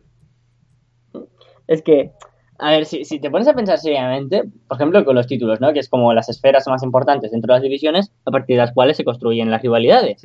El, t- título por parejas de Raw. No sé ni contra quién están enfrentándose Hardy y, y Wyatt, ¿para qué Yo, mentir? yo, de hecho, hasta que lo has dicho tú, no me acordaba ni que Hardy y Wyatt eran campeones. O sea, ahí está el nivel. Imagínate. Eh, Rollins con el Intercontinental ahora está haciendo un poco como de balance, balancín un poco para que a alguien le interese algo, por lo menos, de la rivalidad de, de Roman Reigns y Jinder Mahal. Entonces, mm, aunque sea, ya lo dije el otro día, la gente, bueno, ah, hostia, la rivalidad que ahora que parece que empieza con Elias, este Raw, que lo leí. Mm. Uh, hostia, eso me pone cachondo, ¿Rollins- porque son... Con Elias? Hostia. Sí. Hostia, pues Pues mola, mola. Pues sí. el otro día que hice ahí un quote de ¿quiénes son los cinco luchadores que más os interesan ahora de WWE? Pues Rollins y Elias estaban entre lo más alto. Y, y, hostia, eso puede estar interesante. Pero luego, no está Brock Lesnar, Roman y Jinder haciendo el tonto. Eh, el canelo de todo lo que pasa siempre, que es muy. eh, no sé, muy aburrido con Money in the Bank a la hora de construir las rivalidades y todo esto.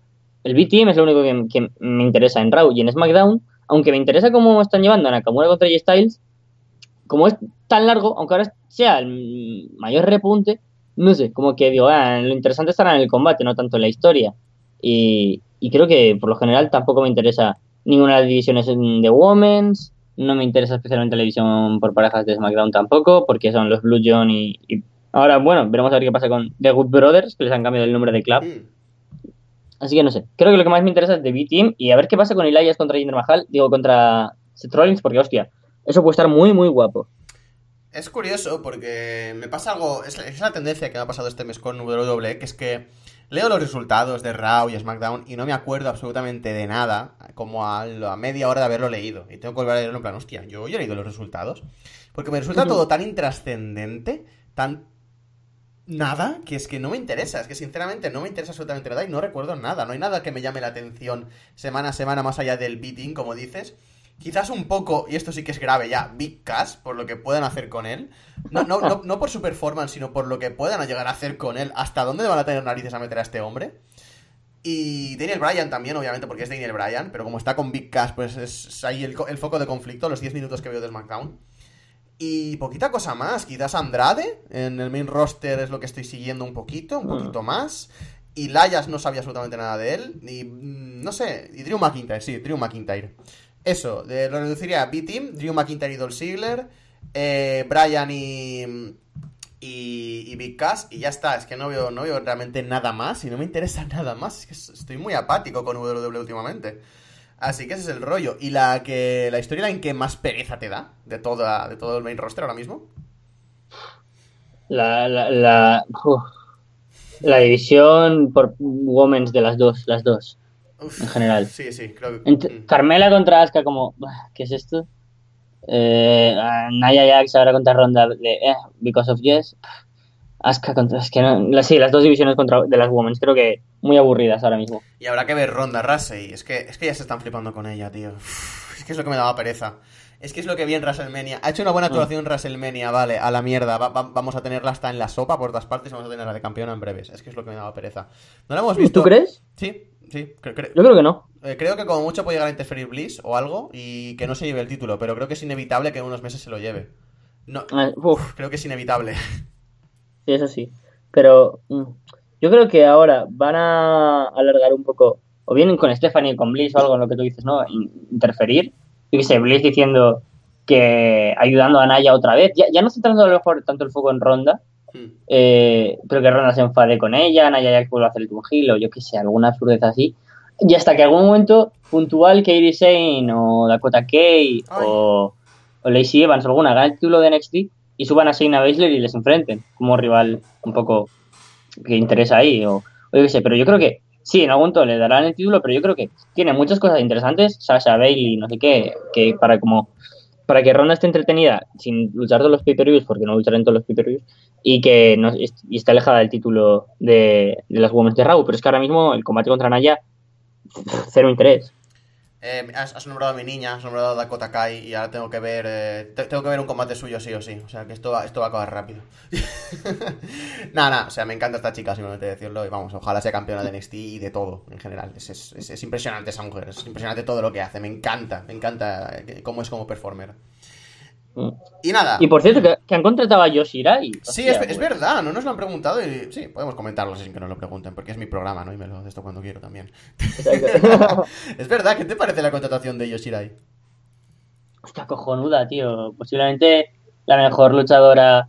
A ver, puntualmente podría decir que han tenido un año más, con más novedad o con más innovación o que han llamado más la atención las rivalidades o, o reinados de otras luchadoras como han sido Charlotte, Asuka o Tony Storm en los últimos años, pero Yoshirai siempre ha sido la mejor luchadora, por encima de Katie Sane, por encima de Mayu, de Charlotte, de Asuka, de Ember Moon, de, es que ya mm, me alejaría mucho, diría la época en la que Santana Garrett era la mejor del mundo, eh, bueno, la mejor del mundo, eh, de las más destacadas. Y, y joder, eh, la, la- la revista Tokyo Sports la lleva dando años y años como la mejor luchadora de, de Japón. Y, y espero, claro, es que tienen que pasar por huevos casi por, por NXT, pero yo- no, no me gustaría que pasara por NXT. Y además, creo que caería en aburrimiento, cliché, reinado obvio en NXT. Y, y es buenísima. Y hostia, pienso en Yoshirai contra Ember Moon, contra la propia Shayna Baszler, Ronda Rousey, eh, la chica esta de la coleta, que ahora se me ha ido el nombre y, y no, no estoy... La chica de la coleta. La de la, la trenza está súper larga de NXT y Ah, es flipante. Bianca Belair, sí. Bianca Belair contra... Gracias. Candice LeRae, Nikki Creos, Asuka. Uf, es que la división ahora se está quedando tan interesante como para tener a Carmela de campeona, a Naya Jax enfrentándose contra Ronda Rousey. Es, es muy interesante, o sea, yo Shirai me parece que sí, que es una de las mejores luchadoras del mundo, si no la mejor. Eh, creo que ese puesto se lo, se daría a la buena de Meiko, pero, pero no sé, es, es complicado, porque tampoco veo tanto wrestling femenino ahora mismo como para, como para soltar un nombre, ¿no? Pero bueno, sí. Em, y es esto, o sea, me parece que mm, Stardom está en esa posición en la que sí que notará la pérdida, por supuesto, de Yoshirai, porque ha sido su Sí. referente durante mucho tiempo, pero que tiene cierto talento por ahí detrás, tiene muchos nombres por ahí detrás que pueden tirar Sí, sí. fuerte como para seguir llevando el peso de la empresa. Y en cierta forma le va a doler muchísimo, obviamente, pero no le va a doler tanto como le podría haber dolido hace un año, o hace. o cuando se fue Kairi, exactamente. Sí, Ahora tiene totalmente. a gente, joder, de lo de Dota y en sí. No estoy siguiendo tanto Stardom, pero digo de nombres que me acuerdo. Momo Watanabe, por ejemplo. Momo, sí, es a- campeona ahora mismo. Exacto. Ah. A, Kagetsu, a Hana Kimura Eh, también, gente de lo de Dota y la sí. mayoría. Pues tienen, tienen gente Eh, muy chula. Sí. Bueno, Y la gente de fuera, como Chris Wolf. Maria Pache, Viper. Chris Wolf que creo que se ha ido de Stardom, que ya no está, pero sí. O Ah, sea, ¿se ha sí, ido? sí, creo, creo que definitivamente se ha ido, pero ya no lo sé, ni puta idea. Ah, sí que no lo sabía. Ya te digo que ya no la estoy siguiendo tanto como antes, por razones obvias. Pero bueno, sí, en fin. Raras de corazón 5. Creo que es 5 ya, ¿no? ¿4? No me acuerdo. en fin, da igual, eso. Eh, y no sé, creo que notarán la pérdida, pero no, no tanto como la podrían haber notado hace un año. O sea que es. Y yo dentro de, de todo se ha ido sin hacer mucho daño a la empresa. Y creo que en WWE me da miedo lo que pueden hacer con ella, pero creo que va a hacer cosas chulas, porque al fin y al cabo es quien es y al fin y al cabo tiene la capacidad que tiene. Y si se adapta bien al ritmo de la empresa y a cómo hacen las cosas, creo que puede llegar a ser un, referente bastante grande de las mujeres. Y no sé, WWE sigue formando un roster bastante tocho y bastante de ensueño para las mujeres. Si, no, si, si bien ahora mismo, dentro de unos años veremos el roster de mujeres de WWE y fliparemos muy intensamente. Y lo único que me cae esto en desgracia un poco es que es la tumba definitiva para gente como Becky Lynch, la pobre. Mm. que haya gente tan tocha y que tengan tan poca confianza en ella. Eh, la veo saliendo por la puerta de atrás, muy al rollo Tenil Dashwood, muy al rollo Emma. Y bueno, Sí. espero que al menos Becky en Independientes cuando le llegue el turno. eh, bueno, ahora al menos como tiene el seguro de vida de ser una horsewoman, ¿sabes? En cierta forma. Si, si Sí. quieren hacer ese 4 contra 4 de Horsewoman contra Horsewoman, lo harán y lo despe- le echarán luego, supongo. Pero vamos, me jode mucho porque gente como Becky Lynch o gente con talento de por ahí ya está empezando a notar los efectos de un roster un poco más congestionado o un roster con otras prioridades, porque congestionado no está. Pero bueno, me entendéis lo que quiero decir. Veremos con Money in the Bank qué pasa, porque Hmm. no creo que le den el maletín a Alexa, no creo que se lo den a Lana, no creo que se lo den a Charlotte. eh, ¿Quién más está por ahí? No, no creo- entre Sasha y Becky está la cosa. Así que opto y espero que sea con Becky. Porque además, la edición de Raw es como más potente, las Women's, pienso yo ahora mismo. Y, y en SmackDown sí, tenemos a Charlotte, tenemos a, a, a la Riot eh, perdón, eh, a Solution, pero que están ahí perdidas. A Naomi, que ahora mismo está más con los usos que con otra cosa. Lana, que está también con, con el Rusev Day. Pues yo creo que. Sí, ya ves, las Iconic, pero que, que tampoco están aún como para ponerlas por el título mundial. Sí, sí. Becky es un claro ejemplo de que tiene que ganar el Money in the Bank o el título directamente. Esperemos que justo mi predicción de mierda ahora mismo sea infructuosa, ¿no? Y Becky de repente levante cabeza. Sería un... Ojalá. Ojalá, ojalá, sinceramente, ojalá. Pero bueno, vamos a pasar a la siguiente pregunta, que nos hemos, nos hemos liado con la buena de Io. Y nos dice aquí Tingili, regreso con la sección de Sina o Randy. Estos son los nombres. Recordemos esta sección. Tenías que colocar, nos da dos nombres y teníamos que colocar a uno como la cara de la empresa y al otro como el second, ¿no? Ese, ese luchador que está en lo alto, está en el main event, pero no está en el main event. O sea, no es la cara de la empresa. Siendo, obviamente, la cara. Sina y el segundo, pues Randy. Tenemos a Nakamura, Shinsuke Nakamura y Samoa Joe. Oh. O sea, complicado porque hay factores que, que, como siempre digo, ¿no? Que tenemos tan poco tiempo y esta sección es rollo picadita que no me quiero extender. Pondría a Samoa Joe porque me flipa y por factores como que eh, promos, presencia y, y- y, bueno, en ring me gusta bastante más, pero tiene 40 tacos. Sí. Nakamura es joven, es muy bueno en ring, estamos viendo muy bien como heel, está mejorando en cosas que se le habían olvidado, así que ahora mismo, más que nada por la edad, mm, veo más a Joe como alguien para apoyar talentos y como un luchador muy importante del main event y, y que pueda llegar a ser campeón mundial varias veces, pero no tan cara de la compañía como puede ser Nakamura. Naka con la tontería tiene 38, ¿eh? También te lo digo. Hostias, Sí, sí, sí, sí. que también, que parece más joven, pero tiene 38 tacos. Mm, me quedo con Nakamura igualmente. No, sí. Yo también me quedo con Nakamura de estos dos. Joe es un poquito más mayor, pero nunca le he visto... 40, ¿no? ¿Qué? 40, ¿no? A ver, espera. eh, 39, 39, que estaba cargando. Ah, lol, casi, un casi año. 40. Sí, sí, tampoco se llevan tanto, ¿eh? Pero sí, Nakamura parece más joven, desde luego. Supongo que es porque le hemos visto menos a comparación, por así decirlo. Sí. No sé. Eso, Nakamura eh, me parece que tiene más madera como cara de la empresa de la que podría tener Joe. Joe me parece que es un. Un luchador genial para tenerlo por ahí rondando y un luchador que es un ring general al fin y al cabo, que te va a dar un gran combate con cualquiera. Pero no le veo dando el paso a ser una cara de la empresa. No lo veía en TNA y no lo veo en WWE, ni lo veo en una, futu- en una ni en mi empresa, ¿no? En lo que yo busqué en este caso. A no ser que fuera una empresa del corte de Ring of Honor, de wrestling puro, de aquella época. Ahí sí que le veo como cara y referencia de la empresa. Pero una empresa más mainstream no veo a Joe con la capacidad suficiente para dar ese paso adelante. Exacto. Tenemos aquí una segunda opción. Strowman, Braun Strowman contra Tetsuya Naito. Oh. Hmm, Es que al ser dos sitios tan diferentes, ¿de dónde lo haría estar la compañía? ¿En WWE o en New Japan? Exacto. ¿Ah? Claro, en, en sus respectivas, obviamente, cada uno. Pero si no, si hubiera que crear solo una. O sea, supo- supongamos que nuestra empresa es más del corte WWE, ¿no? Más del corte mainstream. Y que, y que tenemos a los dos mismos luchadores en, en la misma empresa, ¿me explico? Sí, sí. Es que, a ver, Naito encaja y Naito es un personaje que, que podría ir a WWE y pegar muy fuerte, Mm. Como, como ha pasado con los Ingobernables. Como un personaje que, que viene de un stable originario en México, que tiene frases, ideas de, de la lucha libre ajenas a, a Japón, se ha reconvertido y se ha hecho lo, lo popular. Entonces se podría adaptar perfectamente. Pero es que Brown tiene, no sé, algo que, que me fascina y no sé el qué. Y creo que, que, que se le daría mejor a Naito, pero yo por personalidad me gusta mucho Braun Strowman y lo pondría como cara de la empresa.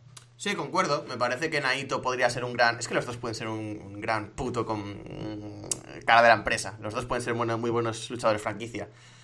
Pero por personalidad, sí, por el cómo es, por la predisposición que se, se ve, al menos, al menos se desprende de cara a noticias que es Strowman. Yo también tiraría antes por Strowman como cara de compañía antes que con Naito. A pesar de que esto es un puñetero crimen, ¿no? Decirlo así un poco públicamente. Pero de cara a negocios, yo creo que Strowman sería más rentable, entre comillas, que Naito. Sí, puede Más ser. Sí. Es que no, no- no sé exactamente el por qué, pero yo también siento, siento esto. O sea, Naito obviamente es un gran luchador y es una gran personalidad, pero no lo veo tan, tan cara de la empresa. Bueno, siguientes. Tenemos a Johnny Gargano y tenemos a Tommaso Ciampa. Yo aquí, de nuevo un poco más, eh, subjetivamente, como cuando toca hacer aquí un Marty O'Shawn, es que Gargano me, me gusta muchísimo, muchísimo. Me parece actualmente uno de los tres mejores luchadores del mundo, junto a seguramente Okada y Omega. Y, o sea, también están Osprey, AJ Styles, eh, no sé, Kushida, Jay Lethal, eh, Hiromu, Hay un cha- un- Hiromu. Hiromu Takahashi, sin duda, sí. Hay muchos luchadores que están haciendo Pentagon Junior. eh, un gran año en cuanto a wrestling. eh, y eh, también, joder, en las indies como Walter, Ilya Dragunov, eh, Keith Lee. Pero bueno, no me quiero enrollar con eso. Que creo que Gargano ahora mismo está un nivel por encima de mucha gente. Eh, ha cogido actitud, personaje. y creo que ahora algo que no me está gustando de NXT es que veo un paralelismo muy claro en la historia de Eddie Edwards y Johnny Gargano con Alicia y, y con Candice LeRae. Que digo, what the fuck. Fijaos, Sí, me sí, recuerda es muchísimo. Verdad, es verdad. Tiene su rollo, sí. Y, y- y bueno, veremos a ver qué, qué pasa. Pero es que Gargano me flipa. Creo que podría ser un top face. Sí que podría ser también un top heel eh, Ciampa. Pero claro, como la cara de la empresa suele ser el face, pues yo aquí, aunque hemos tenido casos como Stone Cold o como The Rock en alguna época, pero yo diría que Gargano mi top face, mi cara de la compañía. Yo viéndolo en retrospectiva, no te hubiera dicho a ninguno de los dos como cara de la compañía. No me casaban ni uno ni otro. O sea, ni Gargano ni Chiampa, pero por el estar tan juntos, por ser tan buenos conjuntamente, han mejorado mucho los dos eh, como pareja. Han mejorado mucho individualmente también, una vez su separación. Y ahora mismo los veo a los dos como material de campeones mundiales. Y es poquita broma con Sí. este tema. O sea, no los veía realmente triunfando en WWE. Era en plan de, bueno, vale, están en NXT, harán sus cosillas, poquita cosa más. Pero no les veía triunfando de verdad. Han mejorado muchísimo. Y a pesar de que sigo viendo que Chiampa puede ser un gran apoyo, algo así como Joe también. Eh, y puede ser una persona muy importante para una empresa. No le veo como cara de la compañía tampoco. Y pondría por encima a Gargano.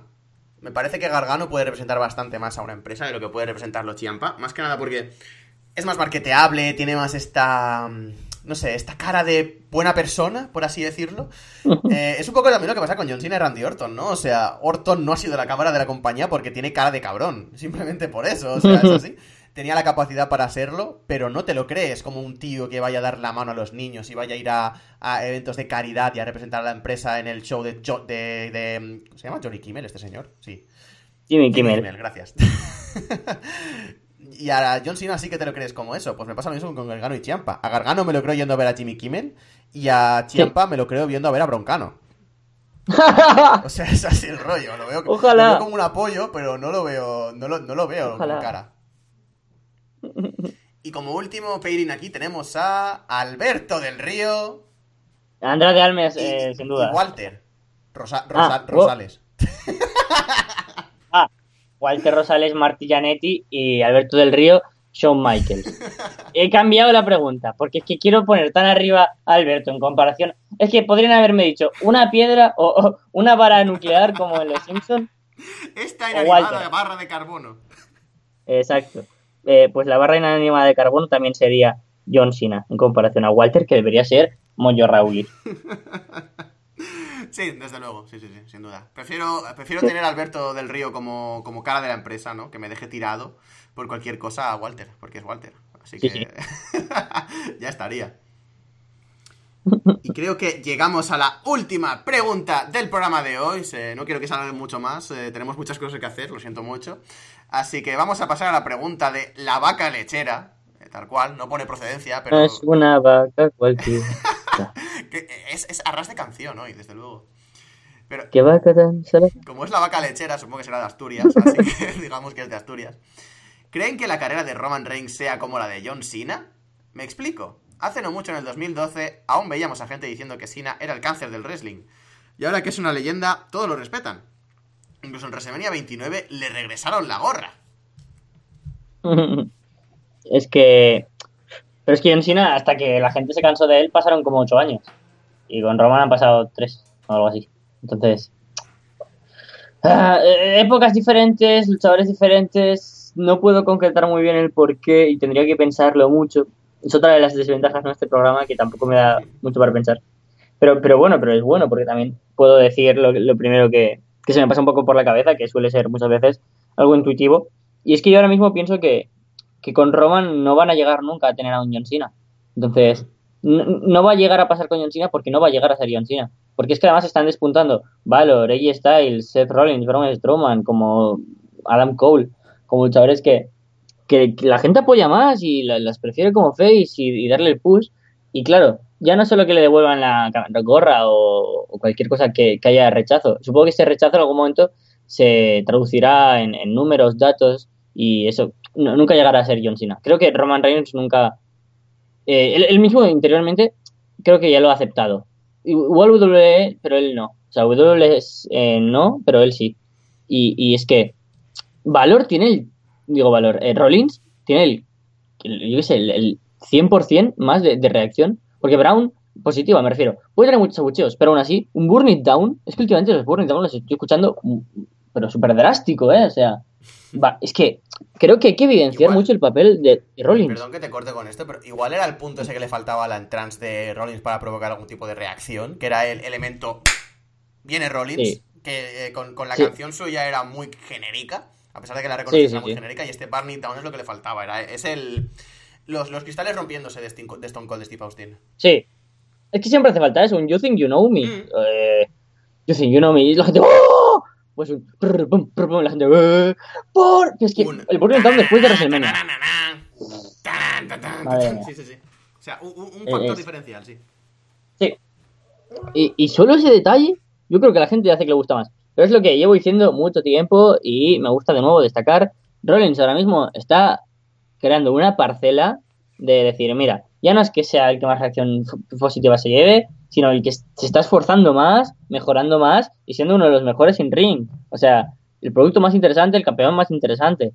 Eh, creo que ahora mismo WWE debería a lo mejor decir, sí, bueno, eh, Rollins es un gran tipo, pero es que igual demos el push a que sea el mejor Roman Reigns o que los niños le guste Roman Reigns. ¿Por qué hay que fijarse solo en los niños? Que también... Pero claro, ese es un problema estructural y no coyuntural como la cara de la compañía y es a quién pones el enfoque para... ¿Ves? Claro, ahora se me vienen a la cabeza más cosas y es un problema. Pero creo que lo drástico sería no hacer una cara de compañía, sino hacer varias que Roman pierda ese interés que le están dando. Creo que eh, si Roman Reigns te puede dar 100, pero eh, Valor 50, Roman 50 y ahí está el 50, hostia, tienes el triple, ¿sabes? Aunque cada uno de menos.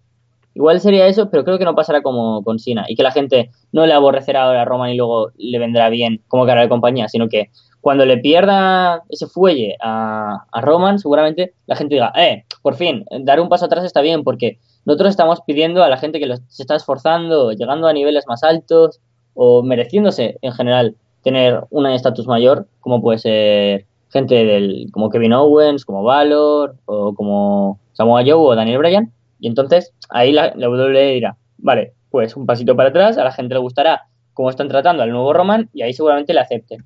Imagino.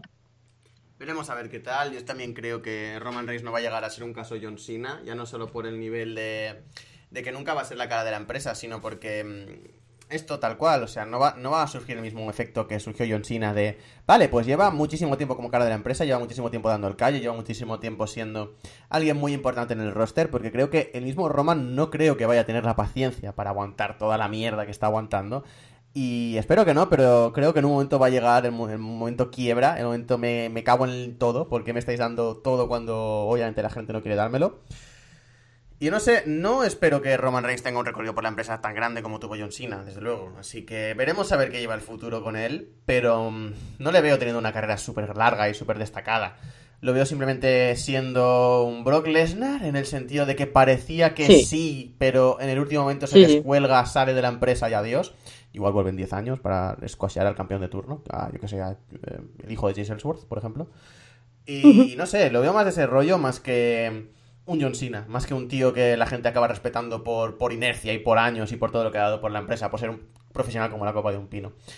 Roman es un profesional como la copa de un pino, las cosas como son. Hay que tener dos narices bien puestas y hay que estar, hay, que estar centrado en lo que haces para salir todos los puñeteros días a llevarte los abucheos y el odio que te llevas, que sé que se lleva él. Pero aún así creo que no va a tener eh, toda la paciencia del mundo para aguantar todo esto. Así que, no sé, no le veo como un John Cena y lo veo más como esto, como un Brock Lesnar en este caso. Y lo de Rollins me, sigue sin parecer el tío sobre el que poner la compañía, pero sí que debe ser un tío que deba crecerse y deba dar un paso más adelante ahora mismo. Eso sí que estoy de acuerdo. Sí, para, para mí, personalmente, a Rollins se queda pequeño el Intercontinental, pero no se le queda pequeño, lo hace grande. Entonces no hay problema. Es como The Miz, por ejemplo, o yo que sé, ahora mismo Jeff Hardy de Estados Unidos, John Cena cuando fue campeón de Estados Unidos, que decías, qué raro se me hace, pero qué bien le queda, o Kevin Owens. Y, y, y, claro, pero es que de verdad la evolución que ha tenido Rollins y el, factor público, el factor interesante en las rivalidades, el factor... Hostia, ahora por ejemplo, es que me, me, jodería, pero me gustaría verlo otra vez de Hill. ¿Cómo, habrá evolucionado ahora como Hill Rollins? Sería la hostia, sería la hostia, seguro. O, o, eso imagino, pero como Face me está gustando muchísimo. Y aún faltan verle mil aristas como Face pero claro, eh, también hay otros luchadores, ¿no? Que lo están petando muchísimo, que son AJ Styles, que es Nakamura, que, es Braun Strowman. Entonces, como tú dices, ¿quién será John Cena? Igual no hay un John Cena, igual hay varios. Igual habrá un Brock, un, Batista, un Taker y un Edge, por ejemplo. Y ahora mismo, pues, veo, no veo a ningún claro John Cena. Y si tengo que quedarme con uno, pues igual me quedo con Braun Strowman. Pero, pero tampoco lo tengo muy claro. Entonces, claro, veo en este paralelismo, sí, estoy 100% contigo en que Roman es algo así como un Goldberg o un Brock Lesnar. Luego creo que luchadores como Brown ahora podrían ejercer el papel que tenía Kane o Mick Foley, que es un luchador muy, muy importante y, que igualmente puede estar un pasito para atrás, un pasito para adelante. Pero me gustaría que tuviera más reconocimiento incluso de esos dos. en cuanto a títulos mundiales, no en cuanto a reconocimiento, porque Mick Foley y Kane son pues, de las mayores leyendas que hemos tenido en el wrestling, seguramente. Y, pero es que ahora tenemos a esos general wrestlers, ¿no? A Daniel Bryan, que podría a lo mejor ser John Cena, Rollins, que podría ser Edge, eh, Randy Orton, mmm, yo qué sé, Batista, Kevin Owens. Hmm. Pues, joder, creo que, que se puede hacer mucho reparto, pero no tan claro y dejar de a lo mejor hacer el paralelismo para decir, es una nueva generación distinta.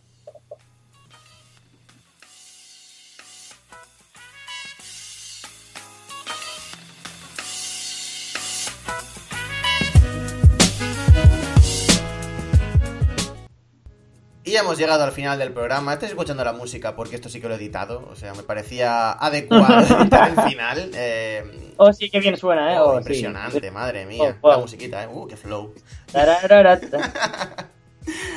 y nada más, pues la verdad, un placer estar aquí una semana más. Ya había, la verdad, ganas de volver al programa a responder vuestras preguntas, hablar un poquito esta charla distendida, ¿no? De horita y media, ahorita lo que sea, de wrestling.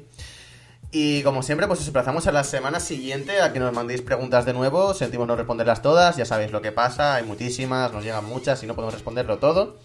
Así que esperamos que no os, no os decepcione esto, no salir en el programa y la semana que viene volváis a mandarnos preguntitas. Y nada, será más la semana siguiente, esperemos, Carlos. Sí, la semana siguiente yo sin ningún problema podré grabar, estar aquí. Eh, me gustaría, por cierto, te digo a ti aquí en Antena, ya que pronto, bueno, pronto. Estamos llegando ya a verano, ya sabéis que en verano siempre hay como problemas para grabar. Y, hostia, si tampoco hay puro todo, ni lucha libre y eso, estaremos un poco huerfanitos este verano de programas.